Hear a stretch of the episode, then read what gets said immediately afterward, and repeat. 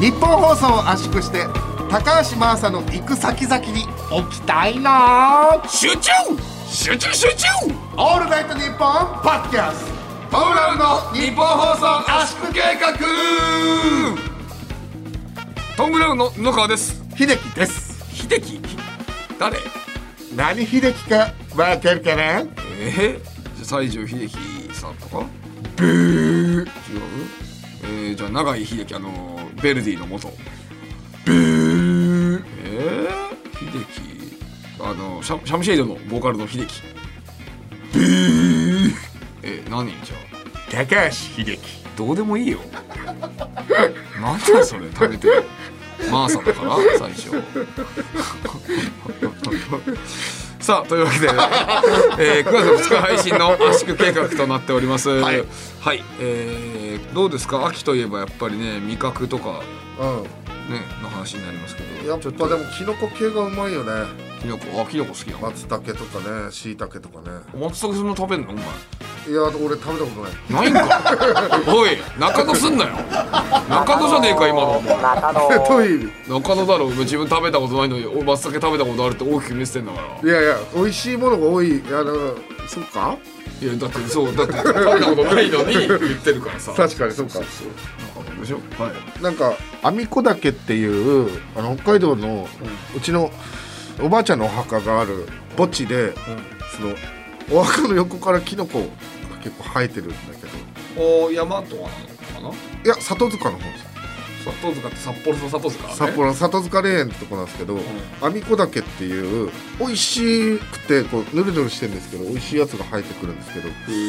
ーそれよく秋うちの親父と一緒に取って食べてたおおそうあお前なんかよくさ山とかにさ取りに行ってたってさいう話よくするじゃん山菜取りに行ってたって、あれ何墓地の話墓地だったんだあのえー墓の脇とかから生えてるんですよお前のさから出てくる話墓地の話多い わお前の初体験も初体験墓地墓地のベンチだし土砂降りのねそう墓地のベンチですでそうなんかさあ初体験しちゃいましたって電話して電話がそうねそうもう初めてこの番組で食べ物の話したね確かにねなんか秋のなんか味覚思い出あります秋の味覚で好きなもんとか好きなものあまあなんかいろいろありますすよサンマとかね、う秋鮭とかもありますし、はいはい秋なんていっぱいありますよ俺ナスとかもねそうですしあ俺でもそうそれこそナス好きだよあすごいそうだよね、あ唯一好きな食べ物ナスが一緒かもねああおお前とね、うん一緒なのがそうかもねお前僕ラーメン俺すごい好きなんだけどやっぱ道夫のラーメンの下はね本当北海道民と思えないぐらいバグってるからねそんなことない まあでも僕は確かにこう麺が柔らかめが好きだったりとかそうだヤバめうんちょっと変わってるかもしれないですね ヤバめでで味噌ラーメンの店で塩ラーメンヤバめでって頼んでたからね信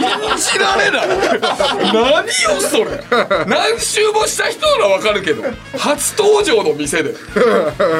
塩ラーメンヤバめでヤバめおじいじゃん怖かったな美味しいってなんで、ねはい、いやそうねだからまあなんだからナスとかはだからそう本当に好きだからよく何食べたいってなったら俺ナスとかよく言うナスかラーメンかチャーハン、ナスはちなみにどう食べるのが一番好きですかナスはね俺でもそのまんまに何フライパンとかで焼いてもらって何も味付けしないでそのまま食べるのが一番好きで怖っナスの味が出てるからそれナスのうまみが出るから それ怖いっすよねあのねいやそいやいややってみた方がいいよそれ多分小さい頃とかにそういうふうに食べてないから、それがあんまりって感じてんだろうけど今やったらマジでうまい から布川ってほんとさ味とか一切塩とかなしのああ塩もかけないじゃんあんまかけないねあ僕 今カンペいただきましたお今回 もねブーメラン学園杉村がスーパー笑い袋そそうでしすねて、えー、元グリーンランド川瀬さんがね作家として入ってくれてそう前回から引き続き2人に来ていただいておりまして、今杉村さんからカンペいただきましてはい「道夫はナスどう食べる? 」いただいた確かにね合ってますねでもでも合ってます合ってます合ってますよそいれや、そんなに言うなら自分のその美味しい僕食べ方は言わない確かにえー、3段に切れ目入れて、んそこに、えー自分でこのひき肉詰めて、揚げますああうまそううん、天ぷらでも素揚げでもいいねうんあうまそうじゃん肉詰めなくてもいいその3段に切ると、んこの油が染み込んで美味しいんでそれに塩かけたりとか、はいはいあー天つゆでつけて食べるの好きですああいやうまそう全然うまそう、いいじゃんああナスああいいねいいよ嬉しいわ珍しくこう意見があっただから俺のナスもやってみてほしいこの年になってやったらね、変わるから絶対味覚が変わってるからえっ、と焼きナスで味なしで食べるんです、ねそうそうそうわかりましたたらねよナスのね味がね、出てくるからそれなぜかそれで酒飲んでたらそれだけでうまいよだから精進料理の考え方なんだよな多分布川ってなんかあまあ俺目玉焼きにも何もかけないからねいやちょっとやっぱ怖いもんね、お坊さんの食べ方だもんねああいやでも全然それだからまあそこまでは太ってないのかもしれないけどねあんまなんかなんかね俺味を変えるのが好きじゃないのよくラーメン屋さんとかでもさなんかいっぱいかける人いるじゃんちょっと食べた後ならいいよ12杯食べた後ならいいけどもうしょっぱなから胡椒ぶっかけまくる人いるじゃん、鍵しっぽレオティ ね鍵しっぽレオティそうねまあ誰も知らないと思いますけどはいえラーメン焼きと意味なくないそれと思っなるほてどその人がそこを食べたいあと店主悲しいよそれあとー思ってみんなどうなんですかねそ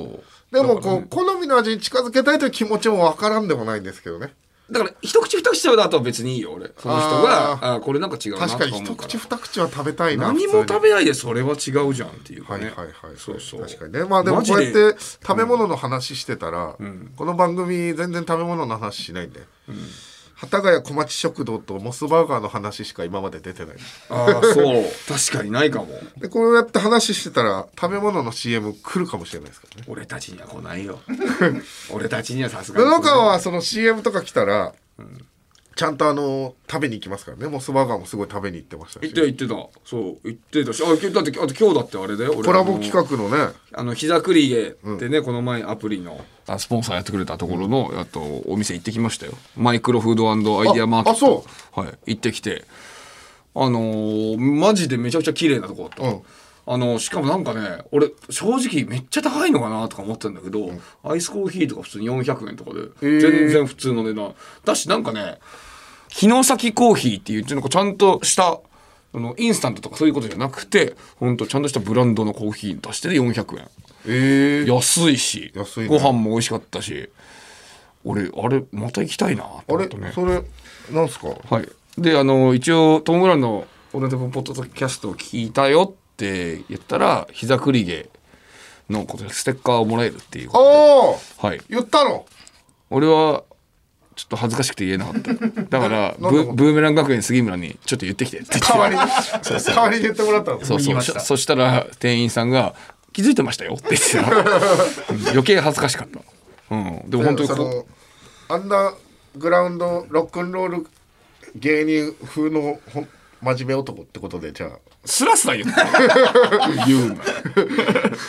お願いしますねじゃあ、うんはいい、やでもこれ本当に美味しいんでぜひ行ってみてほしいです、とね、いうことでね、はいい、ろいろ喋りましたけど最近あのこの間もね喋ったんですけど、はいふつおたの魅力に実は最近気づきました我々、ラジオはね普通歌が楽しいからね、えー今日もちょっとんメールを紹介してもいいでしょうかどうぞありがとうございます、えーラジオネーム時系列さんありがとうございますありがとうございますえー先日 KTZEP 横浜で行われた7分の22というアイドルのライブに行ったんですがそこで布川さんをお見かけしました、はいはいはいはい行きま日し向ょ坂46好きのはいイメージだったので驚いたんですが、うはいこのことは奥さんは知っているのでしょうか というえー日向坂のね好きだっていうのも奥さんに隠してましたし隠してないから何度も言うけど全然隠してはいないけどねでもねあのグッズを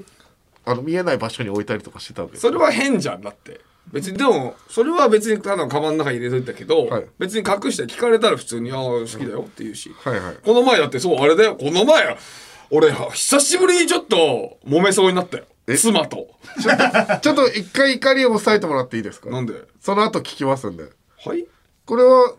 どういう感じどうなんで一挙は今そっち行く今絶対このやつあるからこっちを話していいで しょ何それ7規分模の規模だって規模今の規模すぎ一回それを抑えてい変だたよ今の今のは変だよな絶対変だよね変ですよね一回変だよ一回落そち着いてものら後ってさ7分の22の話した後に、え、日向坂の話もう一回それ持ってくんのそうです。いや、変 だって。どういうこっちゃあごめんごめんじゃあ奥さんとのいやいや何ですかもらったのえー、だからそあれだってちょっとあだから日向坂の3周年の日向のやつのあのふスティックバルーンっていうのあああるのよはいあれをうちの人がなんか捨ててたのよえゴミ袋の中で入ってて「えななななんでこれ捨てるの?」っつったら、え「だってもう空気とかも全部ないしだから捨てていいんじゃないの?」っつって、うんダメでしょ!」って話になって、うん3周年のやつえっつってえっていうかそんな好きなの?」だからって いやもうだから布川君ちゃんと伝えてないからこういうことになるいやでも俺しっかりライブ行くぐらいだから好きでしょだからそうそうそうだから家での言い方がなんとなくそれで想像できますよねなんかその、あまあまあまあまあまあ好きぐらいの感じで言ってるから捨てられるんだよね今のでもいいでしょ好きですああ好きだよって言って普通に言ったよだからいやだからいや実は結構好きなんだよとか言ってないんでしょ多分なんでそんな言い方しなきゃいけないのいやだから捨てられるかいらやさちょいちょいなんでそんなそんな言い方をする必要がないじゃん別にさいちいちさ、そのさ家庭でさそのいやあれが好きでさみたいな話をいちいちしないから俺は俺は ね昭和の男だからそんなに自分のね素性なんてそんなにいっぱい言わなくていいんだからねあーまあそうだから日向坂はまあいいんだけどさ、そう横浜のライブはまあ一人で行ったんですかって、ね、杉村からカンペがすごいって言うから そうまあ7分の22の、ねはいはいはいこれはいやあれですよ俺の三四郎の相田さんあはいがあ三四郎さんがやってる番組があって、それのおーアイドルが7分の22あそうですかそうそうそうだから相田さんからそう一緒にいやなんか行かないって言われたから「あああー行きます行きます」って言って行ったんだよえー、どうでした俺いやまあよかったよおえーみんなあのいや日向坂とかとはまた違うなんかどういう感じなんですか僕本当に勉強不足で知らなかったんですけどあ僕も正直そんなに知らないあもともと知らなかったんでもすとかもとそなんかえっと三四郎さんが番組やってる子たちなんだっていうことあーぐらいはいははい知ってるけど、そうそうまあそれで、えーどういう感じツアーファイナルみたいな感じのやつで、あええうんでもこのゼップ横浜でやってるってことはもうかなり超人気そうだね五大都市ツアーみたいなこと言ってたえーからだからアイドル界のトム・ブラウンと言っても過言じゃない ね五大そ都市れはツア本当ーに黙ってくださいそうまあでも良かったですよ、あそうですかはい「半チャーハン」って曲が良かったね「ハンチャーハン」っていう曲があるんだ、 「半チャーハン」どういう感じのパフォーマンスする人たちなのうーんとねでもちょっとつかめなかったななんかすごい聴かせるような曲もあったし明るい曲もあったからええいろんな感情にこうなれるようなうんえラジオのサブスクサービス「オールナイトニッポンジャム」が好評配信中2000年以降の秘蔵マスター音源を続々と蔵出しまずは30日間無料でお試し詳しくは日本放送のホームページで青山よしのと前田香織金曜日のしじみ収録中にお酒を楽しんだりおつまみを食べたりラジオなのにゲーム実況をしたりフリーダムな番組です日本放送ポッドキャストステーションで配信中乾杯千葉 Kotaro Engine Radio Engine Radio for Visionary Stars 売上規模としては年商で、えっと、40億円ぐらいにお菓子なりますコンビニお菓子で40億円私はギャルでしたギャルだったんですかんではい私すごいギャルだったんですよこの番組25回目にしてめちゃくちゃ興味深い対象だなこの仕事始めてみて別なんか言語って本当にツールでしかないなっていうふうに思っていて自分の中でもすごく思い出に残ってる思い 出今起業家の言葉ですね今お聞きいただいたいちごの近本さんをはじめ世の中を変えていこうというビジョナリー起業家が毎回登場その夢を深掘りしていきます千葉幸太郎です聞いたあなたが自分も何かやろうと思えるようなそんな夢のある起業家のプログラムです千葉幸太郎エンジェルラジオ for ビジョナリースタートアップスポッドキャストで配信中加賀屋の加賀翔です加賀屋の加谷宗也です僕たち加賀屋が月替わりパーソナリティが担当する土曜の「オールナイトニッポン」ポッドキャストをやりますコーナーコーナーコーナ毎回あふれんばかりのコーナー祭りをお届けしますーメールメールメールメール待ってます加賀屋の「オールナイトニッポン」ポッドキャスト毎週土曜夕方6時配信ですポッドキャストーオールナイトニッポン」ポッドキャストトム・ブラウンの日本放送圧縮計画改めましてトムブラウンの布川です道夫ですはいというわけで、えーまあ、先ほどあのひざくじげさんのステッカーのお話ししたんですけども、えー期間の方はちょっともう過ぎておりますので、えーもしもね、えっと受付のとこでトムブラウンの日本放送圧縮計画聞いてますって言ったとしたら、あそうですかで終わります んで、はい、皆さんそちらの方お気をつけくだ さいああそっかそっかそっかはいただただあ聞いてる人なんだなって思われるわけです王様のブランチ見ましただったらいいのかなおさたブラッチはもうあそうですかあ そうかそうですね関係ないですねってなりますんでわでかりもましたぜひマイクロフードアイデアマーケットはいこちらぜひね、えー行ってみてくださいでもはいマイクロじゃないのがいいよねマイクロっていうのがなんかおしゃれですよねなんかうんそうかなマイクロフォンとか言うじゃんマイクのことでしょマイクのことなのマイクのことでしょなんかマイクのことお前いつもヒップホップとかであれなんなんのことだと思ってたの俺のマイクロフォンでみたいなこと言うじゃんあそうだそうそうそうあそっかそっかそうそうはいまあというわけでち すいませょんっと、うんさ素で 素の素の額のなさが出ちゃう えーいやーそのうちのすぐ近くにね髪伸びすぎたあの髪伸びすぎた話はいいもうずず ーっと伸び続けてるもうドライヤーがめんどくさい、怖っはい怖いなん でいや 嘘です何が怖い嘘ですえいやそうあのだからうちの近くにコンビニがねあってあでいつも行くところがあるんだけど、うんでそこにこの前行った時に、まあ俺はいつもノンアルビールをね買うんああだノンけアどルなのそこでそうそうノンアルビール買って俺はその辺の道端でしゃがみながら一人で飲んで家に帰るっていうのを大体これは日 課ほぼで行ってノンアルビール買う147円なんだけどそれで買って出してえででそこのコンビニは、まあ、まだその店員さんが小銭とかをちゃんと渡してくれるお店でおそうそうそうなんかもうあれ店員さんとあそう自動じゃないってこと自動じゃないとこもあるじゃん結構で普通に俺が200円出して「147円になります」じゃあ200円出します、で「はいかしこまりました200円お預かりします」って言われた時に俺はレシートとか領収書は500円以上からしかもらわないんだよねえーそうそれ以下はもう切り捨てで捨てちゃうようにしてるんだけど、したらだから俺はそのところでひゃあの200円お預かりしますって言われた時に「あレシートいいです」って俺が言ったんだよ、かしこまりました」って向こうが言って、えー200円お預かりしましたので53円のお返しになります」って言って小銭のトレイのところに小銭とレシートを置いてたんだよね。あらレシートいいって言ったんだけどなとかと思ってまあでも聞こえなかったか、とかって思ってでまあ俺はその小銭をねこう取ってでレシートをこれまあ捨てて自分でね、まあいいかと思って小銭のトレーのとこにレシートを残す人とかたまにいるじゃん俺コンビニでずっとバイトしてたからわかるけどそれちょっとムカつくじゃんうんうんうんなんかそのまま残したりとかさ、俺そういうのとかは絶対嫌なんだよねだから店員がやったから店員さんが嫌がることはできるだけしたくないの俺は、だから自分で捨ててまあまあそれでまあいいやと思って次の日もまた行ったね、そしたらまたノンアルビール買って、えー147円になりますえーじゃあ200円出します、はい、200円お預かりしましたのでって言ったら「あレシートいいです」かしこまりました」って言ってまた小銭のトレイのところに小銭とレシートを置いたんだよ、あれって思って聞こえてないのかなこの人、とかって思って次の日も全く同じふうにやったら 今度はちゃんと俺覗き込むようになんか「あレシートいいです」って言ったのよそしたらまた置いてきたの2つとも、どういうことなんだいこれはと思って。通じてないね変だよえ、と思ってじゃあ分かりましたと思って、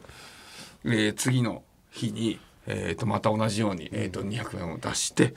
えーまた、えー200円お預かりしましたのでって言った時に「えーとあえー、とレシートいいですかしこまりました」って言って、えー200円お預かりしましたので、えーこちらっつってそのもうトレイのところに小銭とレシートを置こうとした瞬間に俺が「あレシートいいです」って言ったのね、そしたら「ああかしこまりました」つってレシート下げてくれたのよ、うんこれ成功はしてんだけど俺コンビニ店員やってた人間からしたらうっせえなとか思っちゃうのよまあまあまあめんどくせえな俺もまあコンビニやってましたからなんかまあ嫌だよねそうそのタイミングで言うなよはいはいとか思っちゃうのよ言ってるけどね俺はすでに、2回目なんだけどね先にね、うん先に言ってんだけどでもそのタイミングでは言ってほしくないのよだから俺はコンビニのねあーそうだよなコンビニ店員としてそれは店員さんにも払ってってほしくないし、これは違うよなと思ってまたそのここれベストのタイミングどこだろうなって考えて、俺は1回で終わらしたいんだよレシートはいいですっていうのを、お互いのためにだから次の日今度行ってまたさっきと同じような作業をして、うん、と200円出す、はい、200円お預かりしましたでどこかっていうと多分ね小銭をこう店員さんが取って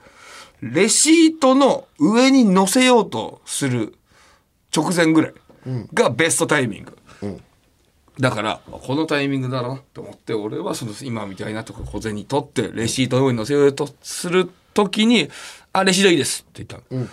あしたら「かしこまりました」って言いながらレシートと小銭をそのまま置いたのよ。あーダメなの 何かしこまったのこれどういうことなのとかと思ってこのお店は何レシートを全員にあげろって教育なのかなとかと思ってそうそれがしかも店員さんが違うのよあ違うのそう違う店員さんなのにそうなってるからあ違うの何これとかって俺は思っててでどうしたらいいんだろうなと思っててで、まあ、次の日とかにまたい行ってそのまあでも対策もできないしなと思ってでもでもなんかそうなったらちょっと俺もさなんかちょっと嫌だったからさまあちょっと何ストレスじゃあストレスだから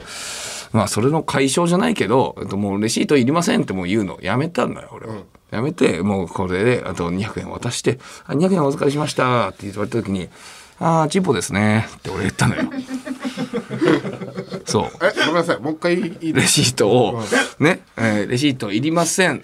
っていうところで、あ、チンポですねって言ったんだよ。えー何言ってんのいや、俺もやっぱりそれはね、これはこのラジオ聞いてくれてる方知ってると思いますけど、その俺はそのストレスを断ち切るときに、チンポですねって人に聞こえない ように、いやタイミングで言ったら全部解消されるっていうので、技があるんですけど、それを、まあ、チンポですねって言ったんだよ。言ったんですねそしたら、その店員さん、レシート渡さなかったのよ。 えちょっと待って びっくりしたななんでどういう話なんで渡さなかったの来渡さなかった。なかったのびっくりしたよ。 何その話えーと思って。レシート来なか った何と思って。そう。何それだからさ、俺、俺がこれ何言いたいかっていうと、メッセージあんのメッセージある。何てかというとね、あと、チンポには無限大の可能性があるなって。ああ聞かなきゃよかったすごい話聞かなきゃよかっただから皆さんも、もしもレシート欲しくないときはね、チンポって言えばいいですからね。チンポの方が言葉短いし。日本放送のスマートフォンケース専用オンラインショップ日本放送ケースストアがオープンショーアップナイターやオールナイトニッポンなどここでしか手に入らない日本放送オリジナルデザインのスマホケース iPhone、Android 各機種用が揃っています詳しくは 1242.com トップページのバナーからラジオのサブスクサービス「オールナイトニッポンジャムが好評配信中2000年以降の秘蔵マスター音源を続々と蔵出しまずは30日間無料でお試し詳しくは日本放送のホームページで加賀屋の加賀翔です加賀屋のかやそうやです僕たち加賀屋が月替わりパーソナリティが担当する土曜の「オールナイトニッポン」ポッドキャストやりますコーナーコーナーコーナ毎回溢れんばかりのコーナー祭りをお届けしますーメールメールメールメール待ってます加賀屋の「オールナイトニッポン」ポッドキャスト毎週土曜夕方6時配信ですポッドキャスト Chiba Kotaro, Engine Radio, Engine Radio, Visionary Startups. 売上規模としては年商で、えっと、40億円ぐらいにお菓子なりますコンビニお菓子で40億円私はギャルでしたャルだったんですかはい私すごいギャルだったんですよこの番組25回目にしてめちゃくちゃ興味深い対象だなこの仕事始めてみて別なんか言語って本当にツールでしかないなっていうふうに思っていて自分の中でもすごく思い出に残ってる思い出今起業家の言葉ですね 今お聞きいただいたいちごの近本さんをはじめ世の中を変えていこうというビジョナリー起業家が毎回登場その夢を深掘りしていきます千葉幸太郎です聞いたあなたが自分も何かやろうと思えるようなそんな夢のある起業家のプログラムです千葉幸太郎エンジェルラジオ for ビジョナリースタートアップスポッドキャストで配信中オールナイトニッポンポッドキャスト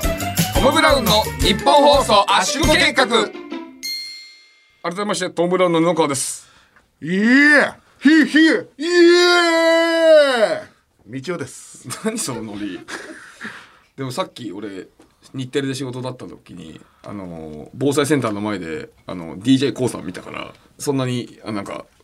辛くなかったそういう人に会った後だったから嬉しいね、うん、あ k o さんも防災センターの前通 るんだと思ってええって思ってそうまあまあそれはいいですよはい行きましょうえー、それではコーナー行っちゃいましょうかはい俺の恋私の恋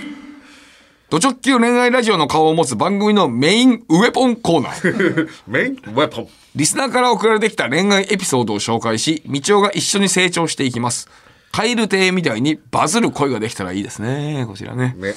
はい。さっき、あ、今、あ、今、あそうっすかまさにえーちょうど岩倉さんが通ったそうですよ、カエル亭の。今ですか、ね来ないかなそうそうさっきちょうどビッグカメラの前で俺会って。あそう普通に、はい、何してるんですかってなってそうそうそうあこれから撮るんですよつって、あ俺らも撮るんですよつっててあで何時からですかつっててまあ同じ時間だったんだ同じ時間だったのに俺たちは全然終わってないんだよ ああいう風にやんなきゃいけないんだよ本当はカエル亭みたいにちゃんとカエル亭とかね銀シャリさんとかのお前時間見たことあるか30分台以上見たことないぞ俺俺たちとアンガールズさんだけだよこんな長いのまずいよね毎回毎回いやねただまあトータルさんも長 いかトータルさんも長いわそう、うんねそうだよねそうですよそうした方がいいんだよね、本当、本当はその方がいいんだから、ね 皆さん本当付き合っていただいてありがとうございますすいねませんねはい、今えー日はねということでね巻き込んいきましょうじゃあえーどんどん行きましょはい。えー、ラジオネーム、生物オンザビーチさんですかね。はい。ありがとうございます。今、人生で一番最悪な気分でメールを書いています。え道夫さんと一緒に成長したいです。どうかよろしくお願いします。う行こ私は今大学3年生です高校では友達もたくさんいて楽しく過ごしていたんですが大学入学の直前でコロナ禍になり私が思い描いていた大学生活ではないずっと家で過ごす日々が続きましたうあやだねそして今年やっと対面授業になった大学で友達作りに失敗してしまい、いつも永遠に感じる昼休みは食堂で一人でラジオを聞きながら過ごしていました。私の大学は基本的に同じ学年の人は全員全て同じ授業を受けるので、いつも一人でラジオばかり聞いて辛かったです。そこに急に同じ学年の人が食堂で話しかけてきてくれて、その人は本当に話も面白く、しかもいちいち私の洋服を褒めてくれたり、別に変えていないのにメイクを変えたなどいろいろ言ってくれて、一刻も早く卒業したいと思っていた学校が、その人と喋れるから学校行きたいぐらいになっていました。楽園パラダイスそうですね男性ということですね声かけてくれたのはある日誕生日の話になった時にプレゼントは大切な人に贈りたいからあげるねと言われもうこれは価値格だと思い外食で誘いましたお2人で夕ご飯を食べに行き帰り道に告白しましたえ女子からそうですねあら告白すると今はそういう付き合うとかは忙しくて無理と言われはっきり振られてしまいましたそうか今冷静に考えるとその人に「まるで私の名前ねあなたそのこのその方の名前「まるは処女でしょ?」とか「まるそうだろは性欲とか恋愛したいとかないんでしょ?」とその席で言われすごいな私は全何そくれ恋愛対象ではなく完全にただの友人の一人だったなと思います私は中高が女子校で彼氏はいたことなどないし人生で告白したのも振られたのも初めてですごく辛すぎるのですが何より辛いのは食堂で喋るだけの関係性が楽しかったのにそれを自分の手で壊してしまいまた一人でご飯を食べる生活が始まるということですというかもう恥ずかしくて食堂に行けませんえー、私は大学が6年あるのであと3年半も耐えられる自信がありませんえそうなの6年あるのまあ大学院とかもねあるんじゃないですかはいあと2週間で夏休みが終わってしまいますまた学校で会うことになります私はどうすればよかったのでしょうかそして男性は別に聞かなくても平気で褒めたりするものなんでしょうかというかこの人自分のことが好きではと一瞬でも思ってしまった自分が恥ずかしくて誰かに慰めてほしいだけです私は大学生である証拠に合格発表のスクショを添付しますちいならんみいにらんいらんいらんちなみに今泣いてますときますねえはい、ああいや本当にいらないですからね、えーちゃんと大学名とかもしっかり入ってますからこれ頭いいですよえーこれはあのかなり頭がいい学部とかもかなり頭がいい学部です あの、はい北海道の人にだけ分かるようにランクで言ってくれるランク、えー、B, B ランクおー内心ランクっていうのはね北海道 のその北海道は偏差値制じゃないからね ABCD って内心ランクっていうの北が海道だけ昔そうローマ字表記なんですよ A が一番頭良くて、で B だとかなりいいですよね昔はね今は違うけどねあ今普通の偏差値になった今はもう違うんですけど、ええはいえーどうですかこちら、えーまあ振られてしまったとまあ、どうすればよかったかといやでもそれはもう告白する以外になあ方法なかった気するけどな俺うんまあ告白していいですけどねでまあ気まずいのはそりゃね気まずいよなうんまあ別に気がなくても平気で褒めたりするものなのでしょうかって来てますけどでもこの男一匹、同居男道夫からね一言送りますけどなん何 それ男一匹同居男道夫からね一匹ガキ大将みたいなまあピエロ道夫からね一言言わせてもらえれば、あなたのステージ整いましたよえステージが整っいやたその気まずい時に、気まずいからってこう生きづらい確かにうーん恥ずかしい気持ちある、でもその恥ずかしい気持ちを乗り越えて食堂で頼んで食べた飯これが成長へのこの一口だと思うえうーんとそれは人人間としてって意味そうおって僕は思いましたえなんかえそそんなこと聞いてるこれ そんなこと聞いてるこれそんなこと聞いてないですよね多分なんか慰めてほしいだけですとかもそうだしあとはえっと、男性は別に気がなくても平気で褒めたりするもんなんでしょうかとかああそうかあ俺て食堂に行きづらいっていうことが悩みかと思ってたそこじゃ ないでごめんす。そこは、ただただ別に、本当のこと言えば、この方は別に食堂じゃなくても弁当持ってけば済む話だから、それはただただ生きづらいですよって話してるだけ。出の食いしん坊出ちゃいました。ごめんなさい。食いしん坊自分で言うな。食いしん坊って可愛く。いや、どうお前は何別に気がなくても平気で褒めたりするものかって聞いてるけど、どうでもまあ会話で、まあ、円滑に楽しくその場でぐらいの褒めはするけどねおお布川とかもよくさメイクさんとかに「髪綺麗ですよね」みたいな言ったりするじゃん言われるからね。あそうそんぐらいのことぐらいはありますけどでもこの場合は逆だよ。自分から言ったわけじゃないんだよ。男性から急に言ってきたんだよ。ああまあそのうーん気がないとでもガンガンそんな風には言わないですよねああそううーんまあなるほどね僕は別にまあ褒めるっていうつもりはないですけど別に言いますけどね普通に褒めるつもりじゃなくてただただ例えば髪の毛が綺麗だったら「髪綺麗っすね」とかうん別に褒めてるつもりじゃなく普通に言うかなうんだから別に気がなくても褒めますよまあ僕は褒めてるっていうつもりじゃないですけどねうんうんただそうだから事実としてそうだから言ってるわけですそうだよああここれれあこの人髪の毛の色変わったな褒めなきゃと思って言おうとは僕はしませんねちょっと俺も多分割と言うかもしれないあの気がなくても、あいや普通にいいおしゃれですねとかうん言うかもしれないなおあの思い返してみるとおほうほうほうだからそれぐらい自然に言うことかもしれないそうかもねそれはね、まあでも好きなのではってねちょっと思ってしまったまあ恥ずかしいって言ってますけど恥ずかしいことじゃないですけどね全然そんなのね、はい全全然恥ずかしくないですおおよ二人は結構自然に言いますまあ気があればまあ褒めちゃうかもしれないですけ気ど、ね、がなかったら言わないですかそんなに言わないですねなんか変に意識されても困るんでイケメンだなモテオから言うとそうですねボケんな お前は笑ってろモテオいや振られたからモテオ母さんどうすか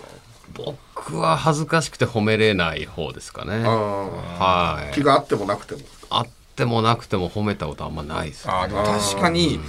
確かにそうそうっすかね、気があったら余計褒めづらいのかもしれないですね、はいそう確かに確かに、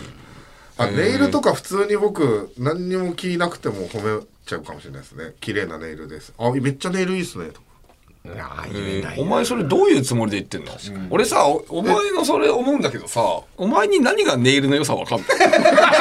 これのネイルがいいか悪いかお前に何がわかるのそれは言葉よ言葉 いやそれは言葉が過ぎるよえなんかでもそう思いませんかこれお前に何をしやしわかんのよって思っちゃうんだけどいやいやそれネイルいいだろ別にそれ褒めてもいや、えでも、はい、まあ僕はでも本当に、だから、ま、まず、その、恥ずかしくないことですからね。これ自分が本当に好きになったんですよね。じゃあ別にそれで、えー、とそのままにした方が良かったんでしょうかってそのその関係が崩れるんでしたらって言ってますけど、まあ、そんなのは関係が崩れたとしてももうあなたもしも言わなかったら余計後悔してますよ。確かにそうだねうん、だったら関係が壊れたとしても、えー言った方がいいですしで多分ですけどこの方お男性の方は、まあ、そんな小さい人じゃないと思いますけどね普通に喋ってくれると思いますけどねだからそんなに気まずくならないようにちゃんと喋るようになっていくと思いますよ。うんうんうんはい、でもだでも女子校だったからちょっと初めてということでちょっとすごいね確かに心にダメージが負ったのかもしれませんけど、はい、確かに気にするその告白してさ、向こう側も気まずくなるような人だったら告白した時そんなこうズケズケ言わないですよねうんうんうんなんかいろいろさそう言ってきたわけでしょ告白した時に告白した時にじゃないけどねうんそうそう普段から割と言ってたああ思い返してみるとってことかでもこう何でもこう思ったことを口にする人だったら確かに気にしなそうなそうだから気しますよねなんしかも夏休み挟んでますからそれで大丈夫だと思いますよ一回普通に食堂にいてそしてご飯食べてみてください、そしたら向こうから話しかけてくると思いますんで、うんそしたら一瞬最初はもちろん気まずいと思いますよちょっと、うんでも別にそれが続いていけばそれはそれでもうまた違うまた新しい関係としてね進むと思いますんで安心して、えー学校行ってくださいはいお願いしますお願いしますいいですね確かに、はい、写真を持って引き続きあなたの恋を綴ったメッセージお待ちしております恋は逃げても道は逃げませんよ番組では引き続きメールを募集しています詳しくは番組公式ツイッターをご覧ください受付メールアドレスはトムアットマークオールナイトニッポンドットコムトムアットマークオールナイトニッポンドットコムトムのスペルは欲望のバージニアのトムと一緒ですトム・ハーディのトム TOM でございますツイッターは「ハッシュタグトム・ブラウン ANNP」をつけてツイートしてくださいさあトム・ブラウンの日本放送圧縮計画そろそろお別れのお時間でございます、えーここでお知らせさせてください、えートム・ブラウンの全国5大都市ツアー2022ガチョン11郎 in 北海道振り替え公演が9月17日土曜日に開催されます会場は札幌市教育文化会館小ホール昼公演の夜と夜公演の昼がありますえー今回ゲストで昼公演の方でゲストで札幌吉本のスキンヘッドカメラさん、えーそして夜公演の方で、えー、スズランさんが出ますので、はい、ぜひともお二組ともすごい面白い漫才の方なのでぜひとも見に来てくださいお願いしますお願いします詳しくは K ダッシュステージホームページをご確認ください、さあというわけでちょっと久しぶりに30分台で終わるかもしれないこれ。そうですねこれやっぱりさだからさっきやっぱカエル亭に会ったおか げだよカエル亭にちょっと一瞬あったじゃんそれでやっぱりカエル亭はいつも30分台で終わらすって言ってたから、これ今回久しぶりに終わらせれる終わらせれそうですねね素晴らしいこれだからだからカエル亭のおかげこれはさっきのさその俺の声私の声の時のさラジオネーム何さんでしょえー生物オンザビーチさん生物オンザビーチさん、いや俺思うんだけど、あのー、だと喋んなよ 30分で終わるかなあとあとあとあとあとあと10秒ぐらいしかないあじゃああと50秒50秒だからなだだだだだだいやそれさ何秒何秒とか言ったらさああのへ変にかかって逆に時間かかるそれもだよ それもいいんだよお前杉杉村と川瀬さんの紹介も最後しなきゃいけない からいやそのやばいよ自分の気持ちを伝えたことを後悔しないでってことだけちょっと伝えたいなと思ってそれだけですうんまあそそれそれみたいなこともうずっと言ってたから俺がそれ言ってたからもういやだから俺も言ってたからもう時間かかるからねそれだからそれだからお前の今の時間が全部無駄なんだよというわけでスーパー笑い袋のねトゥインクルコーンボリシャンブーメラン学園杉村、もうありがとうございましたありがとうございましたそして元グリアの川瀬さん作家,、作家の川瀬さんもありがとうございましたあと10秒あと10秒ですんでねはい、はいじゃあ三島君ああと5秒いきましょうあそれではまた来週さようなら来週もこの鼓膜で40分いっちゃったじゃねえか来週もこの鼓膜でお会いしましょう40分いっちゃったよ